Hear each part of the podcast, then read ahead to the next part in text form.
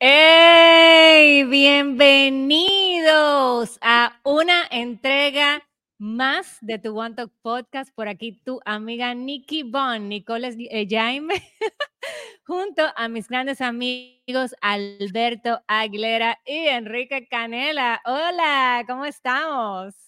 ¿Qué dice Nicole? Nicky Bang, me gusta eso, me gusta. Te está cogiendo unos, tú estás cogiendo un feeling, tu, autoestima está, se está elevando rápidamente, eh, Nicole. qué bueno, qué bueno eh, que, que, estamos aquí otra vez, nos encanta. Y hoy tenemos un invitado súper, súper, súper especial. Yo estoy súper contento y para que lo presente y lo salude, aquí los dejo con nuestro querido Enrique Canela.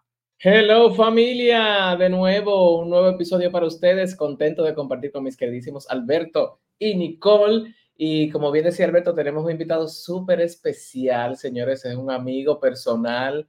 Ya yo he colaborado con él en ciertos eventos, he tomado talleres con él y precisamente porque sé el valor que puede aportar, eh, dije, tenemos que invitarlo porque esta temporada, trabajando las emociones, eh, ¿quién más que una persona que tiene, digamos, que este, este expertise tan importante de, las, de cómo sanar las heridas de la infancia y cómo eso puede impactar tus resultados en tu vida en general y sobre todo en los negocios. Así que recibamos directamente desde Colombia, Gabriel Roar, escritor, terapeuta, conferencista y apoya a personas a mejorar su salud mental, emocional y física. Así que, Gabriel, bienvenido. bienvenido. Nicole, Alberto.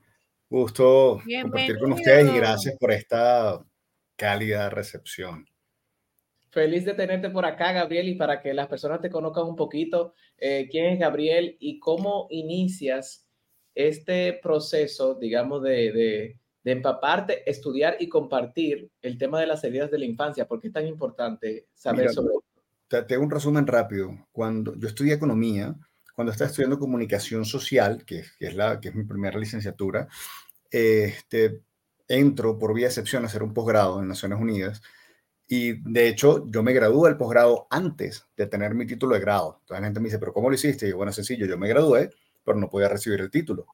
Yo me gradué en comunicación social, revalidé la tesis y tuve el posgrado. O sea, formalmente mi posgrado si tú lo ves en, fecha, dices, ya va, pero aquí hay cuatro meses de diferencia, como que no cuadra.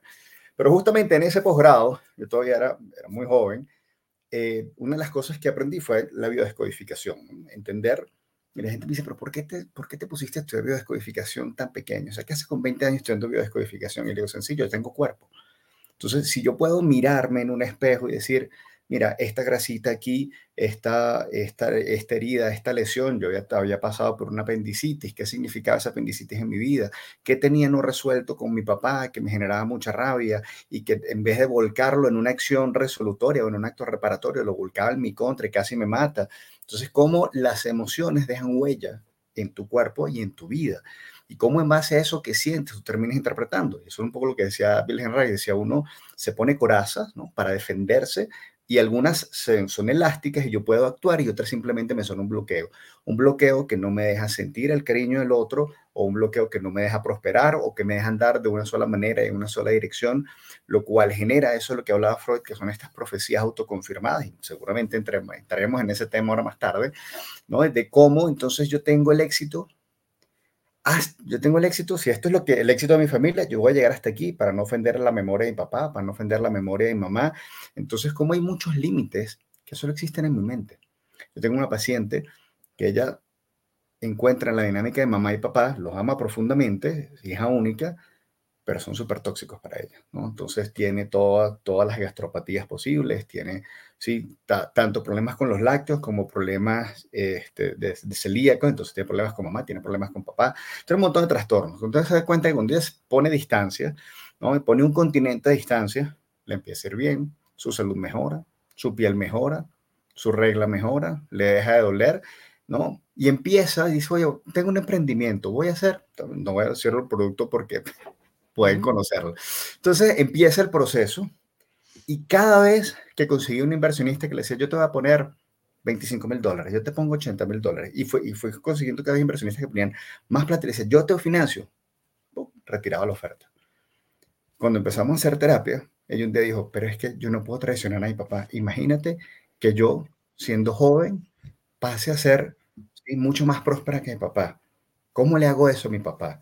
Le digo, no, ¿cómo te haces eso a ti? O sea, ¿no crees que tú siendo próspera puedes apoyar más a tu papá a que tenga un buen retiro y no a que pobrecito se le afecte el ego y tú estás sacrificando un emprendimiento que además viene con todas para seguir siendo exitoso? Esa reflexión le llevó tres años madurarla.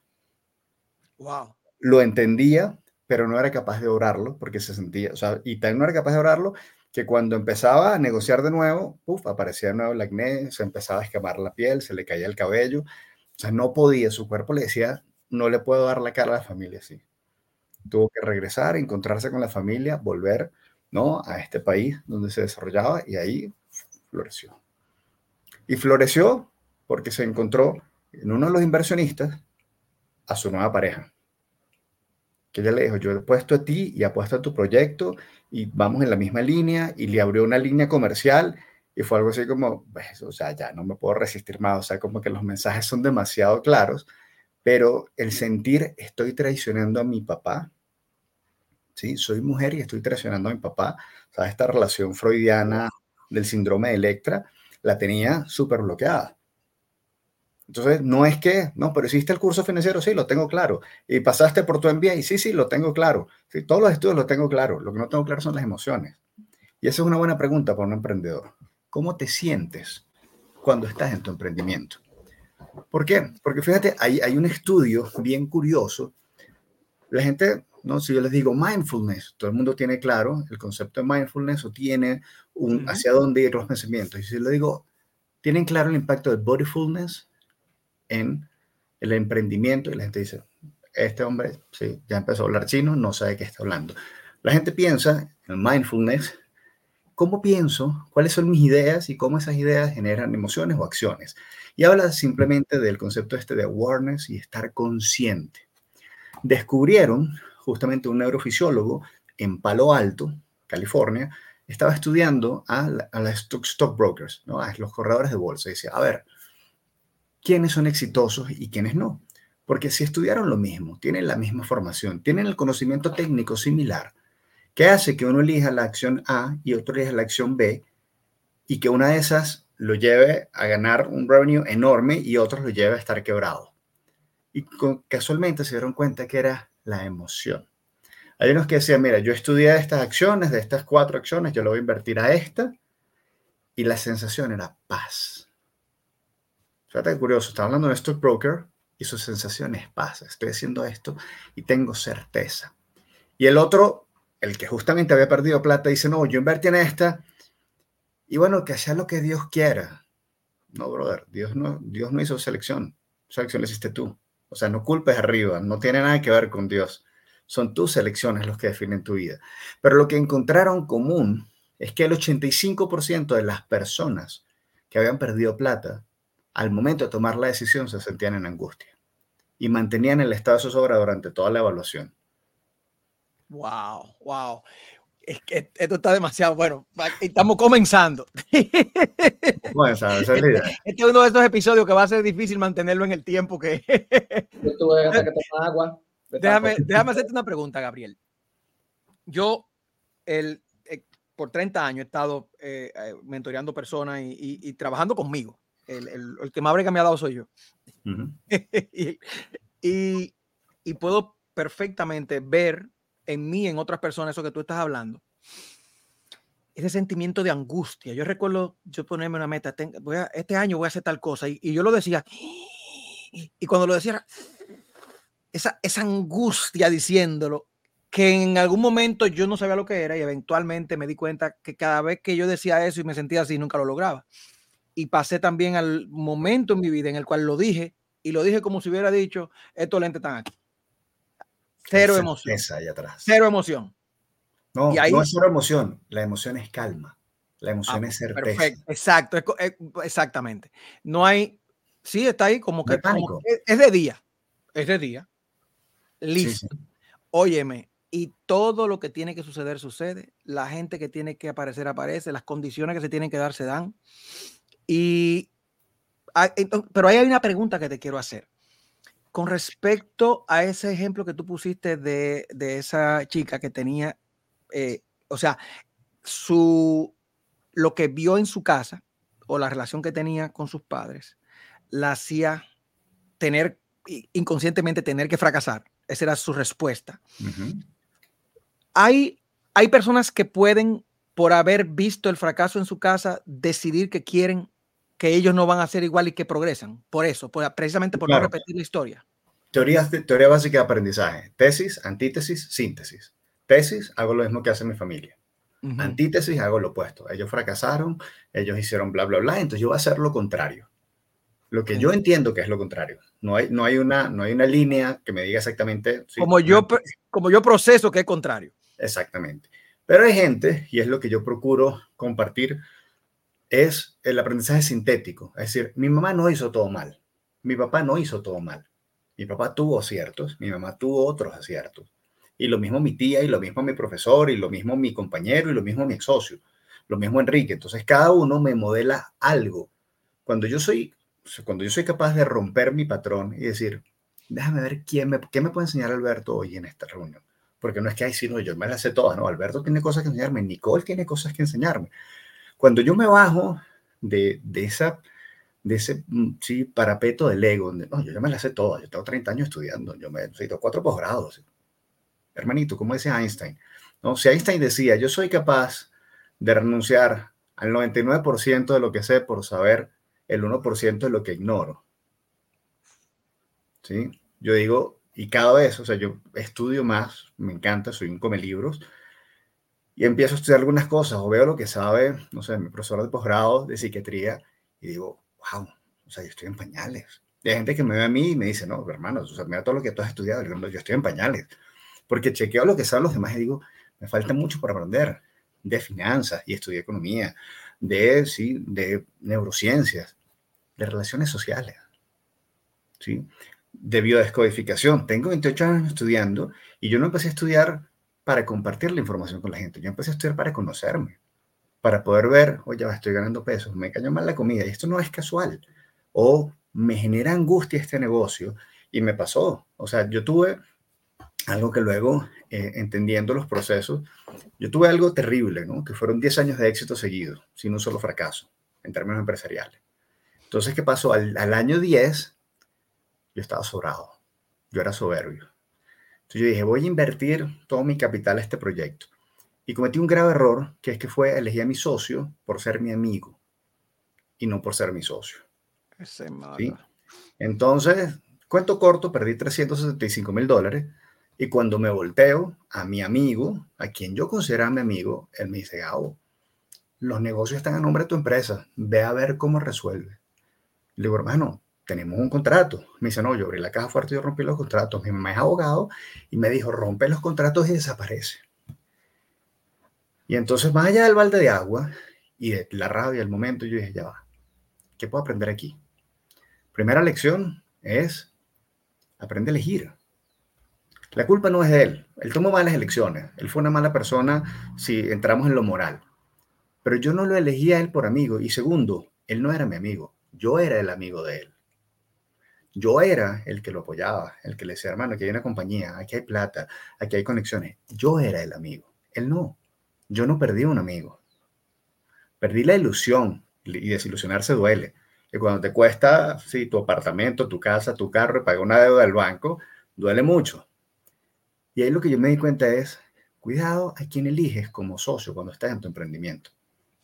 Porque tu emprendimiento puede ser divino, pero chequea, a ver, ¿cuál es la fortaleza Alberto? ¿Cuál es la Enrique? ¿Cuál es la Nicole? ¿Cuál es la mía? Porque si son las mismas, estamos compitiendo entre nosotros. Si tenemos fortalezas diferentes, ahí armamos un buen equipo. ¿sí? Porque no es que mi conocimiento vale más. No, no, no. Me pasa con mi equipo de mercadeo. Yo estoy claro que yo no me sé vender. Para eso tengo un equipo de mercadeo. ¿sí? Porque ellos saben vender, pero ellos no saben producir contenido. Yo produzco contenido. ¿Quién vale más? Somos complementarios. Claro. ¿Por qué salimos adelante? Porque somos complementarios. ¿Qué decía Henry Ford en 1919 cuando estaba buscando la presidencia de la AAA? Al agarrar dice, bueno, yo debería tener la presidencia de la AAA y el director de General Motors y de AMC, American Motor Corporation, decía, Henry, Tú ni siquiera eres ingeniero. Por Dios, ¿cómo vas a ser el presidente de la AAA? ¿A quién se le ocurre? Sencillo. Ustedes hacen 60 preguntas y me dan un minuto por pregunta. Yo me encierro en mi oficina y si en una hora yo no salgo, me retiro. Pero si en menos de una hora yo respondo las 60 preguntas, ¿correcto? No hay votaciones, yo soy el presidente. ¿De acuerdo? 60 super preguntas, él entra, sale los 48 minutos, todo respondió excelente. Entonces dicen, oye, ¿qué hiciste? Es sencillo, levanté a mi ingeniero, levanté a mi sistémico, levanté el eléctrico. Ya eso es trampa. dice, no, no, yo dije que yo lo iba a hacer. Yo no dije que yo me sabía las respuestas, pero yo sé quién tiene las respuestas. Que es lo mismo que dice Jack Ma cuando él dice, ya va, yo intenté 10 veces entrar a Harvard y no pude. Y cuando tuve plata por un emprendimiento, que el emprendimiento de Alibaba arranca con una tontería, arranca con Jack Ma en una depresión porque lo habían rechazado por vez 50, ¿sí? lo rechazaron hasta KFC porque no era bueno ni para limpiar piso y en eso dice, voy a comprar una cerveza. No tengo cerveza, voy a buscar un portal para vender cerveza. No hay dónde comprar cerveza en China por internet. Tengo que montar una página para esto, para vender lo básico. Y ahí nace el concepto de Alibaba. Y alguien le dice, ese concepto me interesa, te voy a dar 50 mil dólares, no más. Y hoy es uno de los hombres más ricos y da cursos en Harvard, que lo rechazó 10 veces, sobre cómo hacer gestión. Y él dice, yo no sabía cómo hacerlo yo contraté a gente que sabía. Y es lo mismo que dice Elon Musk. ¿Qué dice Elon Musk cuando le dijeron en Harvard? Pero es que tú no tienes estudios. Él dice, no, no, la gente de Harvard trabaja para mí. Yo no necesito saberlo. Yo contrato al que sabe que trabaja para mí. Entonces, cuando yo soy capaz de bajarme de la nube de es que yo tengo que saberlo todo, yo tengo que ser más duro. No, yo tengo que ser más consciente. ¿Cuáles son mis límites? Y saber cómo Alberto me ayuda, cómo Nicole me ayuda, cómo Enrique me ayuda. Y ahí crecemos. Y ahí tu emprendimiento, que es la base de un emprendimiento, ¿cómo resuelvo el problema de un tercero? Y ahí tu emprendimiento tiene éxito. ¿Cómo resuelvo un problema común? Mientras más común sea el problema y más sencilla sea la respuesta, más éxito o posibilidad de éxito tiene el emprendimiento. Pero eso quiere decir que yo tengo que tener la respuesta. No, yo tengo que saber armar el equipo que junto te da la respuesta. ¿Make sense? Pero demasiado. Qué interesante. Y eso está muy interesante. Y, eso me lleva a una pregunta para ti, Gabriel. Venga. O sea. ¿Sí? Dime, dime, sí, sí, sí, sí. Dime, Nico. Bueno, pues te, iba a comentar. Eh, o sea, obviamente todos en algún punto vamos evolucionando, tenemos heridas sin sanar y me gustaría saber cuáles serían esas heridas más comunes que nosotros los seres humanos podríamos tener sin sanar y mientras vamos evolucionando, ¿cómo podemos seguir, cómo te digo, expandiendo esos límites, esas creencias, retándonos aún más para ir viendo esas cosas que tú, tú estabas hablando de nuestros padres, de nuestra familia, que nos limitan de manera inconsciente y lo estamos recreando vamos a decir de manera inconsciente, sí, o sea, no lo sabemos. Fíjate, hay, dentro de las heridas de infancia, pues, la herida de abandono genera la persona, vuelve a la persona muy dependiente de la aprobación y de la evaluación y de que el otro se quede, ¿no? A expensas mías, pero de que el otro se quede y no me abandone. Y luego yo tiendo a sabotear esas relaciones. Entonces, cuando una relación exitosa, una herida de abandono suele generar mucho daño. Pero lo curioso es, y me llama mucho la atención, voy a citar dos, dos casos creo yo que bastante conocido, o tres casos bastante conocidos, ¿no? ¿Qué pasa detrás de la herida de rechazo? Hay gente, y aquí hay, es la herida de rechazo y el foco, es decir, cómo lo resuelvo.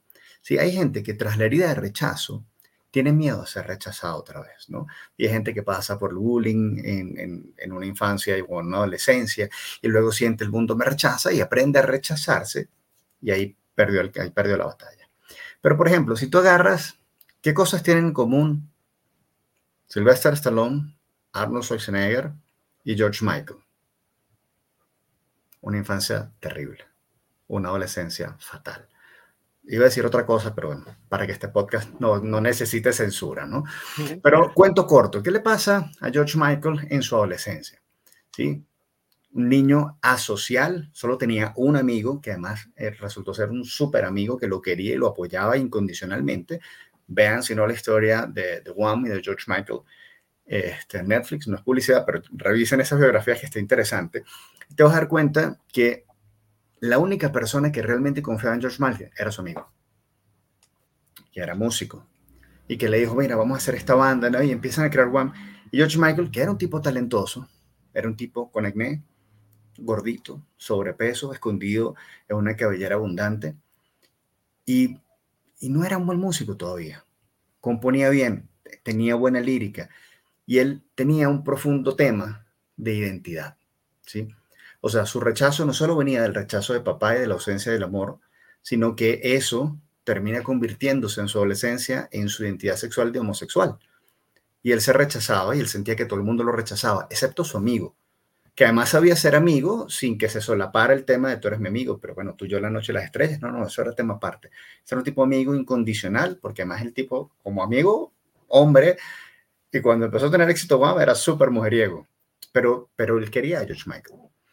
Y cuando George Michael sale Wham, hacen la primera gira, le va bien, Top One en Londres, gira en Estados Unidos, está bien, crecen, llegan de hacer una gira en China, venían de más de medio millón de personas, y hay una entrevista y le dicen, o sea, le, comentan, eh, le comenta este amigo, se fue el nombre del Adrian, creo que se llama, me dice, ¿qué tal? Miren cómo nos está yendo. Y dice, no me quieren por quien soy. No es suficiente. Y cuando él pasa, se separa de Wham, ¿no? Y este amigo lo sigue apoyando, la calidad de amigo que, además se encontró en la vida, ¿no? Y pasa a ser George Michael y hace su primera gira y tiene éxito. Él todavía decía, pero no me quieren, no saben que soy homosexual.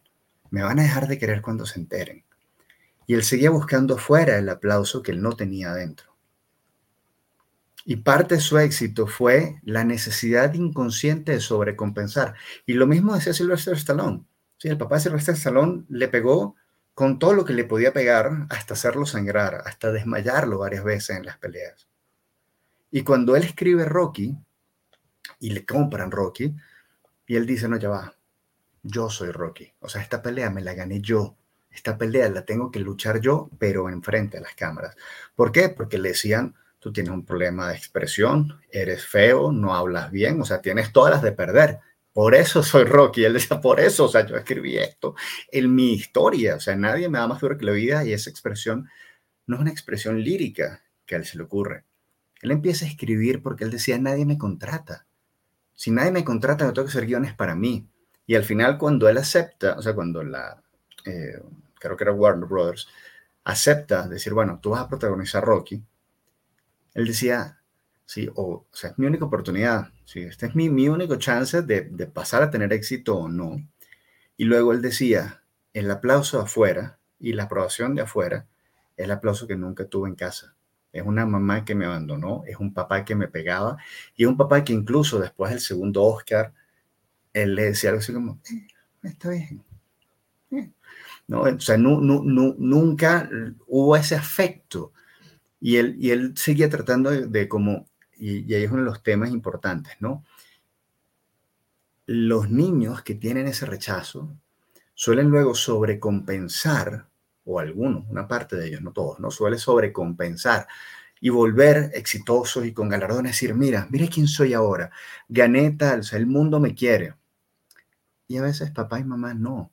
Hay una gran ficción social que dice, nadie te va a querer más que tu madre. Mentira. Hay gente que te quiere mejor. No te quiere más, te quiere mejor. Nadie te va a cuidar más que tu padre.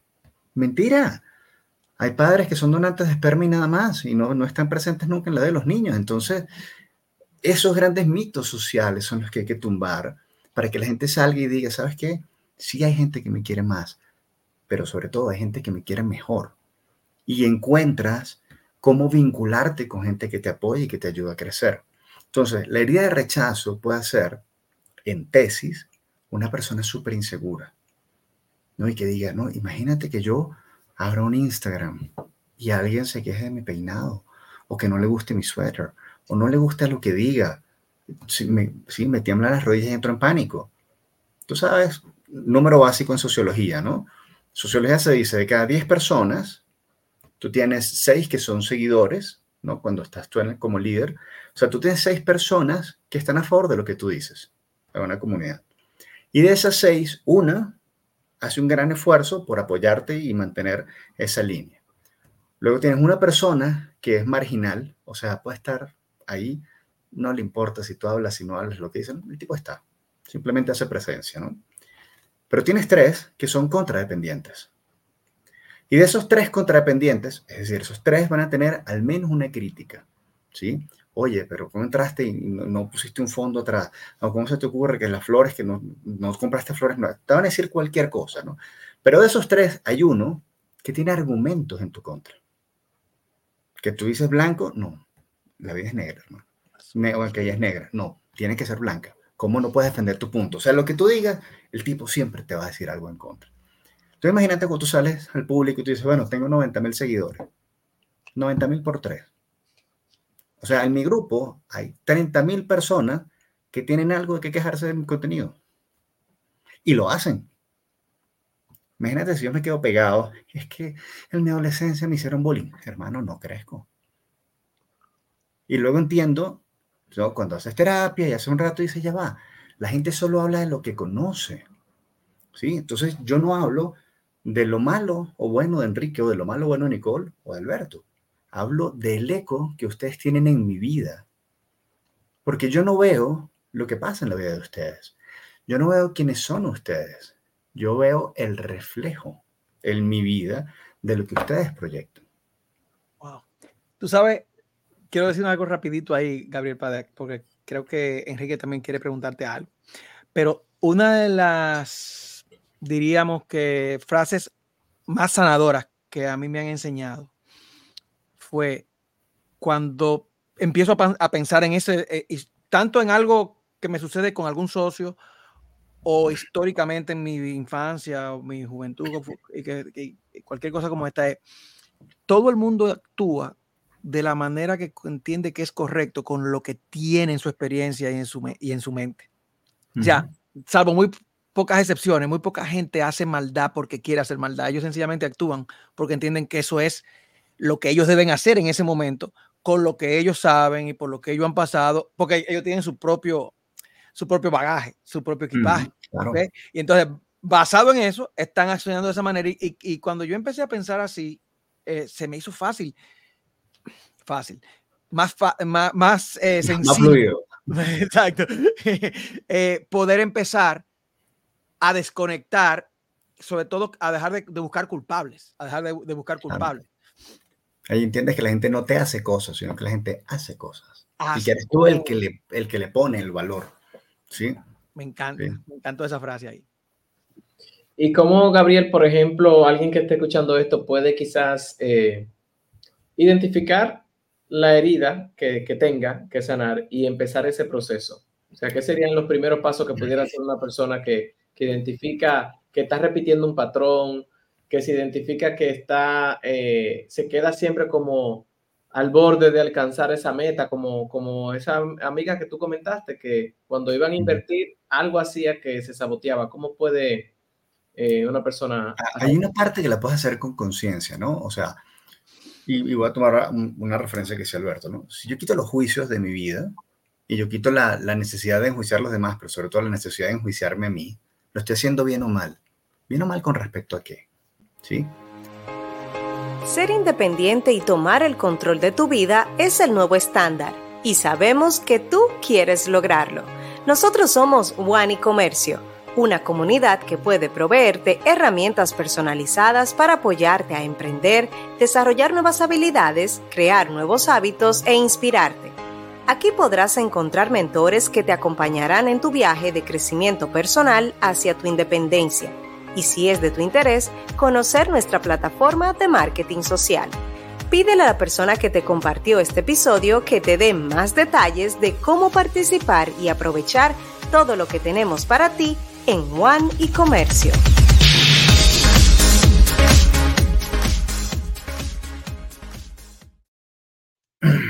Te decía Enrique, la vida es relativa, ¿no? Todo es relativo. Cuando yo entiendo que simplemente pasan cosas en la vida y que soy yo el que va a decir que es bueno o malo, y eso es un hábito muy humano, ¿no? Querer contrastar lo bueno y lo malo. Y cuando digo es bueno o malo, lo estoy, ah, invariablemente estoy poniendo una etiqueta y lo estoy enjuiciando. Pero bueno o malo siempre es con respecto a qué. Y, y voy a poner dos ejemplos, uno muy tonto, fácil de entender, y uno muy duro, pero cuando lo ponemos en contexto, ayuda, es incómodo, pero denme la licencia un segundo. Yo le digo, a ver, ¿es bueno o malo, señores, que un lobo se coma un pollito?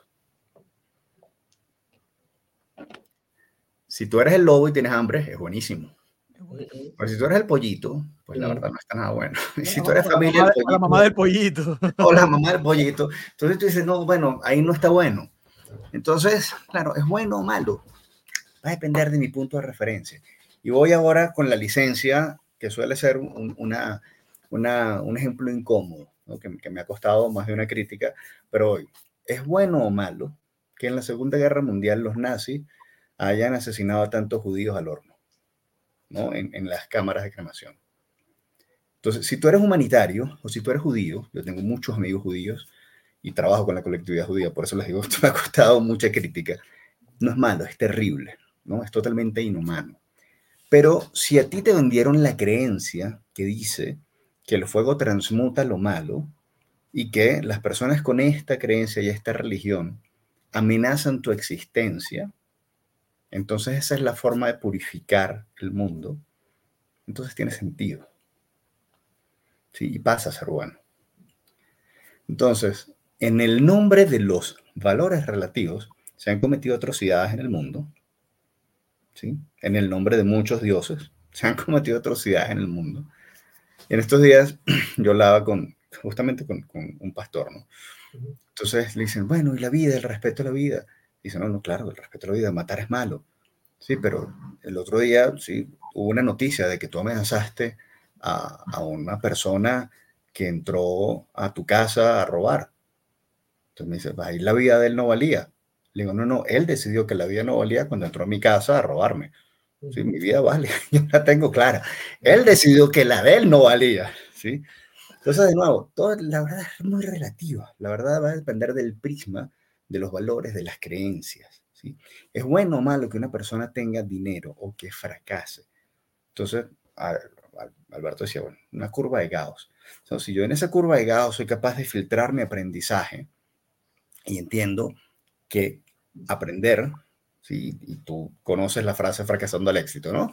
Enrique, ¿sí? Tú vas sumando, ¿sí? Fracasos, pero el fracaso, ¿cuándo se vuelve fracaso? Cuando no aprendes de él. No, no aprendes. Cuando tú eres capaz de aprender, es simplemente curva de aprendizaje.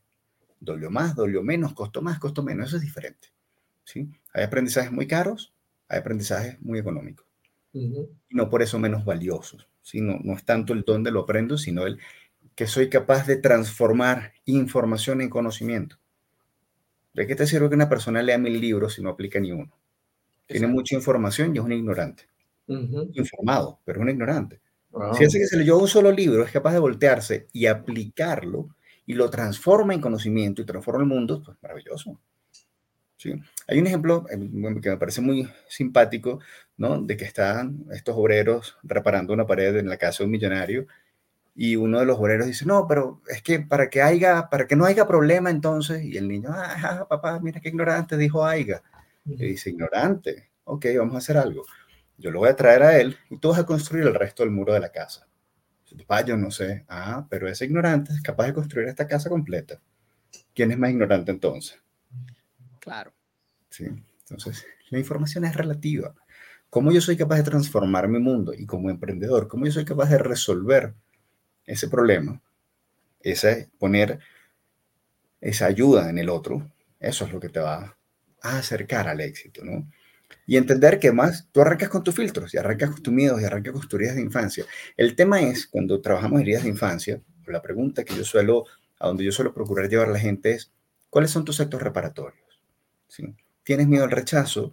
Entonces, bueno, primero, ¿cómo arrancas por validarte tú y cómo validas lo que tú sí sabes y lo que sí puedes hacer? Porque si yo me reúno con cualquiera de ustedes esperando que siempre me den la razón, voy a terminar, ¿sí? O imponiendo mis errores, no imponiendo mis certezas, imponiendo mis errores, que eso es lo peligroso, ¿no?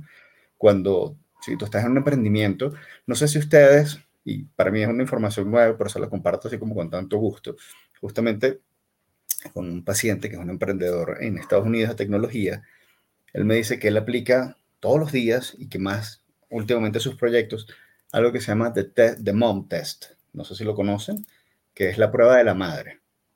Ahora te comparto el libro, Enrique, para que lo leas y lo compartas con Alberto y con Nicole, por favor. Bueno, el Mom Test básicamente lo que dice es, muchos emprendedores cometen el error de preguntarle a sus seres queridos, oye, mira, tengo un emprendimiento para hacer ratones, para hacer cualquier cosa. Entonces, como sus seres queridos no quieren golpearles el ego, ay, mi amor, qué cosa tan genial. Un ratón, wow, el mundo de computadoras va a ser un éxito, ¿no? Y, y olvidan las preguntas incómodas y olvidan escuchar, ¿sí? Si tú fueras cliente, ¿le comprarías? No, ¿cómo? Y olvidas todo este proceso, ¿no? ¿Por qué? Porque estás preguntándole a alguien que le importa más no lastimar tu ego que decirte, eh, ¿tú crees que en este mundo ya con tantas tecnologías, tanta computadora, un ratón va a cambiar la vida va a ser su emprendimiento? Sí, es como mm, esas cosas, esas preguntas que parecen básicas, pero que están separadas del ego, que tienen que ver con el proceso, te permiten generar muchísima luz para entender si tu emprendimiento puede ser una buena idea. Sí, yo creo que en algún momento, no soy muy amigo de las generalizaciones, pero todos hemos tenido un, un millón de dólares día. Yo he tenido no menos de cinco. Que yo dije, no, hasta ahora sí, estoy seguro. Y en el proceso me di cuenta que no, por Dios, o sea, me falta madurar esto y me faltan recursos ¿sí? emocionales o simplemente este producto no sirve para nada. ¿sí? En las dos millones de dólares que yo todavía creo que son potenciales, sigo trabajando en ellas y ahora con un nuevo grupo. La pregunta es, ¿somos capaces de sostener conversaciones incómodas con respecto a nuestro emprendimiento, no con nuestros seres queridos, sino con potenciales consumidores. ¿No? Y soy capaz de que mi ego no se vulnere en ese proceso cuando me rechacen sin que yo diga, ay, mira, mi herida de rechazo se está activando otra vez. No me están rechazando a mí, no están rechazando mi idea. Simplemente no les gusta o el producto o cómo se lo estoy vendiendo. Plain and simple, no es personal. Es información, no es juicio. Exactamente, eso, gracias. es información. Si yo soy capaz de procesar información, hago maravillas con eso. Sí, porque quien, quien, lo, quien convierte la información en juicio es uno. Uno. Es que dice, no le gustó porque siempre está en contra de mí, porque nada de lo que yo digo, y por ahí arranca uno. Exactamente. Y ahí te das cuenta que también es la persona quien se está destruyendo. Exacto. El otro, me da una opinión. Provee información. No, mira, de esta manera no. That's it. Gabriel, tres consejos para alguien que, que está atascado en su proceso de decisión, en su proceso de creación, en su proceso de empezar algo. Y que tú sabes que puede estar agarrado en una de esas crisis que tú acabas de hablar tres, consejos de, que voy a tomar licencia. Te escriba a ti, uno de ellos que te escriba a ti. Sí, bien. Pero aparte de vamos a hacer proceso juntos. Creo que no van a ser tres. lo que tú entiendas, lo que tú entiendas Primero, Yo creo que tienes que ser fiel a ti. Entonces, si a ti te gusta tu idea, ¿sí? En vez de preguntarte, fíjate que a mí, a mí me encantó en, en una entrevista que le hacían a Arnold Schwarzenegger justamente, él decía, bueno, ¿cuál es tu plan A? Y él explica, ¿y cuál es tu plan B? Y él se voltea y dice, plan B. ¿Cómo que plan B? El plan B es echarle bolas al plan A. ¿Sí? Cuando tú te preparas para un plan B, te estás preparando para fracasar en el plan A. Exactamente. Sí, mapa mental te dice, yo sé que aquí no es, entonces voy a estar preparando otra opción. Por lo cual es querer, sí, con la misma batería prender dos bombillos y esperar que los dos iluminen bien ninguno de los dos lo va a hacer bien. Entonces, primero elige cuál es tu pasión. Elige cuál es tu producto. Elige cuál es tu identidad y en qué te quieres convertir. Y en eso trabaja. No es, bueno, si no voy a hacerle como coach, luego soy porrista y si no vendo arepas, no, hermano. ¿Sí? Hasta que lo logres. Porque, ¿cuál es el plan B? Echarle ganas al plan A hasta que sea un éxito y luego hasta que sea un hábito. Exacto. That's it. el primer consejo es, elige. elige, comprométete, está dispuesto a pagar el precio, ¿sí? ¿Sí? Porque a mí, me encantaba una, una, entrevista donde le decían, ¿y ¿tú quieres trabajar por esto? No, yo lo que quiero son las rumbas una vez que yo tenga el dinero y yo lo que quiero son los viajes y yo lo que quiero son las mujeres. O sea, la gente quiere el premio, Claro. pero no quiere trabajar por el premio. ¿sí? A Usain Bolt, él le decía, yo conozco gente que renuncia a los tres meses. Yo, sí, yo entrené ocho años para correr la primera vez 10 segundos en una pista. Y estuve ocho años corriendo antes, para prepararme para 10 segundos. Ah, lo hice bien. Y luego pues, entrené cuatro años para los siguientes 10 segundos. Entonces la gente, la gente tiene el hábito de abandonar. Fritz, eh, Jacobo Levi Moreno, eh, padre del psicodrama, dice, tú eres lo que haces.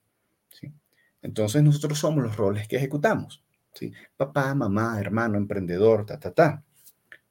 Hay un rol que la gente no le gusta reconocer que hace y es el de abandonante. Yo abandono mi proyecto. Entonces, ¿qué son buenos? Son buenos abandonando. Yo agarré una vez un emprendedor que en 10 años había pasado por 18 proyectos. Le digo, hermano, no sé cuántos 18 eran realmente buenos, pero tú no le dedicaste más que tres meses. ¿Sí? En tres meses no conozco a nadie que tenga éxito. Entonces, hay que entender cuál es el precio a pagar. Yo recuerdo, por poner un ejemplo tonto, ¿no? Cuando yo empecé a correr maratones, yo empecé a entrenar, empecé a trotar, empecé a subir mis tiempos, o sea, mi, mis velocidades, empecé a rendir muchísimo y dije, voy a correr un ultramaratón. Primero, 63 kilómetros, está bueno. La primera vez que yo corrí 28 kilómetros, yo dije, no tengo las ganas, o sea, sí tengo las ganas de correr el ultramaratón, pero entrenar para el ultramaratón quiere decir que en todo este año, sí, yo tengo que hacer todo este tipo, y no, no quiero pagar ese precio. O sea, se acaban los ultramaratones, un maratón, varias medias maratones, ahí estoy bien, ¿sí? Porque no estaba dispuesto a pagar ese precio. Y eso quiere decir que fracasé, no quiere decir que yo elegí que tengo trabajo, que tengo una vida personal, sí, que tengo otras cosas. Entonces, mucha gente quiere el premio, pero no está dispuesta a pagar el precio. Entonces, chequen si están dispuestos a estudiar, capacitarse, dejar de rumbear, eh, tener buenos hábitos, dejar los vicios, ¿sí? ¿Para qué? Para ser productivo. ¿Sí? Hay gente me dice, no, yo, quiero perder 30 libras, este, pero no voy a dejar de beber ¿sí? gaseosas, ni voy a dejar las harinas, yo mejor me hago un bypass gástrico. Córtate una pierna, pierdes las 30 libras más rápido, ¿sabes? O sea, si te vas a amputar, ampútate, ampútate algo pesado. Entonces la gente me dice, ay, eres muy tosco. Hermano, estás jugando a amputarte, no estás jugando a educar a tu cuerpo a ser sano. Estás jugando a hacer una pequeña trampa para perder unos kilitos y luego tener un efecto rebote y ganarlos de nuevo y mantener a un montón de cirujanos felices. ¿Y por qué no enseñar a cuidarte? Aprender a poner límites sanos, aprender a pedir ayuda. ¿Sí? Pues, ay, porque eso tambalea mi ego. ¿Sí?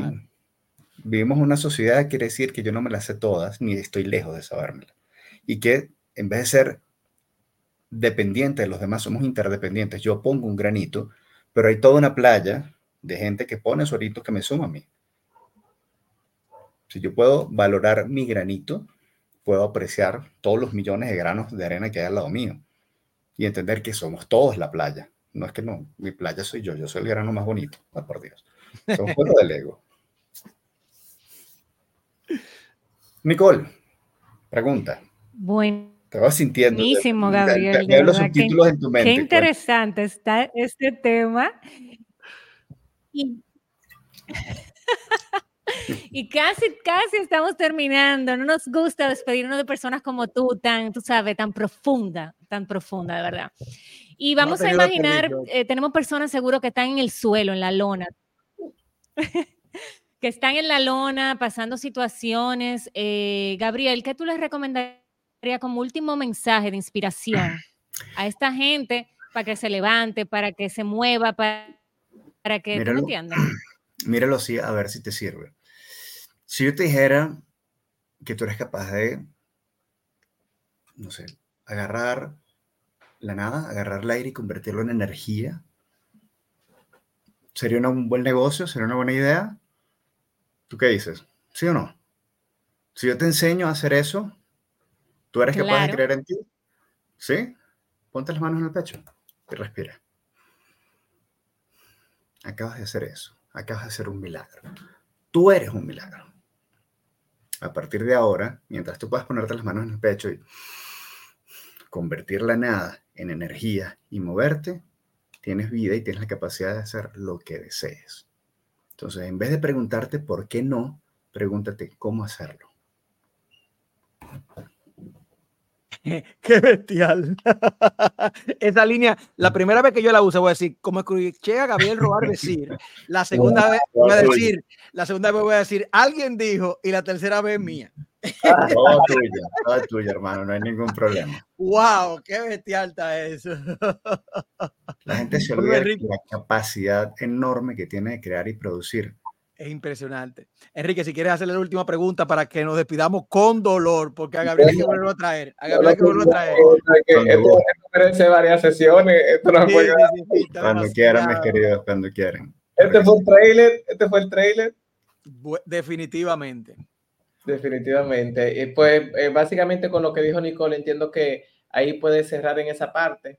Pero en, en, cuanto a sabemos que tienes un, libro que se llama Hablando con mi cuerpo, ¿verdad? Eh, cómo las personas pueden leer los síntomas que, están viviendo y conectarlo con una emoción que, no digirieron correctamente. Entonces, para cerrar en ese sentido, eh, porque toda esta temporada está dedicada a las emociones, pues que las personas tomen conciencia qué tan importantes son las emociones en su vida para vivir una vida plena y feliz. Un mensaje que tú puedas darle para que entiendan. Nuestro cuerpo siempre. Con la promesa del próximo episodio. Claro que sí. emoción. Claro que sí. el cuerpo siempre habla con síntomas. Es lo único que sabe hacer. No es como decía Freud, bueno, y en el sueño aparecen nuestros lenguajes. Y, en mi inconsciente, mi sueño me dice, mira, Gabo, ¿sí? pilas, tienes que arreglar esto. No, mi cuerpo me habla con síntomas. Entonces, cada síntoma es un mensaje. Mi primera invitación, y con toda la humildad y el respeto, es, en vez de molestarse con el síntoma, hagan una pausa y háganse las siguientes preguntas. Gracias a este síntoma, ¿qué hago? Gracias a este síntoma, ¿qué dejo de hacer? ¿Qué implica este síntoma en mi vida? ¿Quién se aleja y quién se acerca? Así de simple. Y con eso yo me doy cuenta que, ay, es que porque me refrío, entonces como me resfrío lloro. Claro, pero es muy difícil. O sea, si yo llego hoy llorando y usted me dice, Gabriel, ¿qué pasó? Yo digo, no, es que acabo de tener un problema con tal y cual. No, yo te digo, estoy resfriado. Ahí acabó la pregunta. Entonces yo puedo llorar en público sin que la gente me fastidie, sin que la gente se meta en mi vida. Entonces me da el permiso de llorar en público y intento que muchos resfriados son una máscara de una tristeza. Oh, gracias a este resfriado, ¿qué hago? Ay, señores, miren, no puedo entrar a la entrevista, me voy a quedar durmiendo. ¿Por qué? Porque realmente estoy agotado y mi cuerpo me dice, mira, te mando este resfriado para que te vayas a la cama y estés dos días sin trabajar. Desconectado. Entonces, ¿qué hago? ¿Qué dejo de hacer? ¿Qué significa en mi vida? ¿Sí? Porque aquí yo me doy cuenta que gracias a este resfriado, yo tengo licencias. Yo puedo negociar tiempo, yo puedo negociar responsabilidades. Mira, no voy yo, entonces Enrique me cubre y, ¿sí? Cuando yo entiendo esa dinámica, yo voy a entender de manera muy amorosa que mis enfermedades logran cosas maravillosas. Vamos a ponerlo fácil, ¿no? Me fui de rumba viernes, sábado, domingo y el lunes tengo un guayabo que no puedo, ¿no? Yo no voy a llamar a mi jefe a decirle, jefe, ay, la rumba estuvo muy buena, me voy a quedar durmiendo hasta las 2 de la tarde y luego nos vemos. Me dice, no, hermano, tranquilo, no vengas. Quédate en tu casa, estás despedido, se acabó. Pues yo llamo, estoy descompensado, tengo un poco de diarrea y una jaqueca un poco elevada. Ah, no hay problema, tienes licencia médica hasta el mediodía, hablamos al mediodía. ¿Sí? La enfermedad te permite lograr, te permite negociar muchas cosas. A veces atención, a veces afecto, a veces responsabilidad. Cuando yo soy capaz de ver eso, me hago la última pregunta y es, ¿cómo logro esto estando sano? Uh, exacto. Claro. Bueno, señores, demasiado. ese fue el trailer del, del próximo capítulo. es el trailer del próximo encuentro. De verdad que muchísimas gracias, Gabriel, por decir que sí, acompañarnos hoy en este conversatorio eh, tan eh, ameno y, y, pues muy instructivo acerca de cómo lo que vivimos en la infancia impacta los resultados que estamos viviendo hoy. Así que de verdad que muy contento de tenerte acá. ¿Cómo te pueden encontrar los que quieran seguir aprendiendo de ti? ¿Dónde te buscan? Instagram, arroba gabriel.roar, www.gabrielroar.net. Me encuentran ahí, bienvenidos. Ahí, igual, Facebook y Twitter son arroba gabrielroar. Nos encontramos en el mundo digital y ojalá en el mundo real. Gran abrazo. Gracias por Y recuerden, recuerden lo que nos están escuchando, tomar una foto de pantalla y taguear a comunidad underscore one, a Nicole E. Jaime, Enrique Canela, Aguilera Alberto y a Gabriel también, Gabriel.roar. Taguenos a todos para que podamos saber que lo estás eh, escuchando. Y recuérdate que siempre te mencionamos por acá. Hoy tenemos una mención de alguien que siempre está tagueando. Claro que sí, Nicole, dale para allá. Nicole tiene un delay lindo. Sí, sí. bueno, señores, Carlos Guillermo León. Un aplauso a Carlos Guillermo. Taguéanos y te vamos a mencionar y no se te olvide que puedes ser miembro de nuestra eh, experiencia VIP, que esa es una invitación que le vamos a hacer a Gabriel, que no haga una de las mentorías mensuales para el equipo de, para la gente de, de la experiencia VIP. Vamos, Gabriel, óyeme, me encantó lo que tú hablaste aquí hoy, tú y yo vamos a seguir hablando, definitivamente. me, claro que sí. me encantó, me encantó y yo creo que porque para mucha gente eso es importante. Así que gracias por estar con nosotros, señores. Nos despedimos. One Top Podcast. Felicidades por llegar aquí. Si conoces a alguien que este episodio le puede ser útil, compártelo. Y si quieres conocer más sobre nuestra comunidad, cómo ser parte y hacer negocios a través de ella, contacta a la persona que te envió este podcast. Hasta la próxima.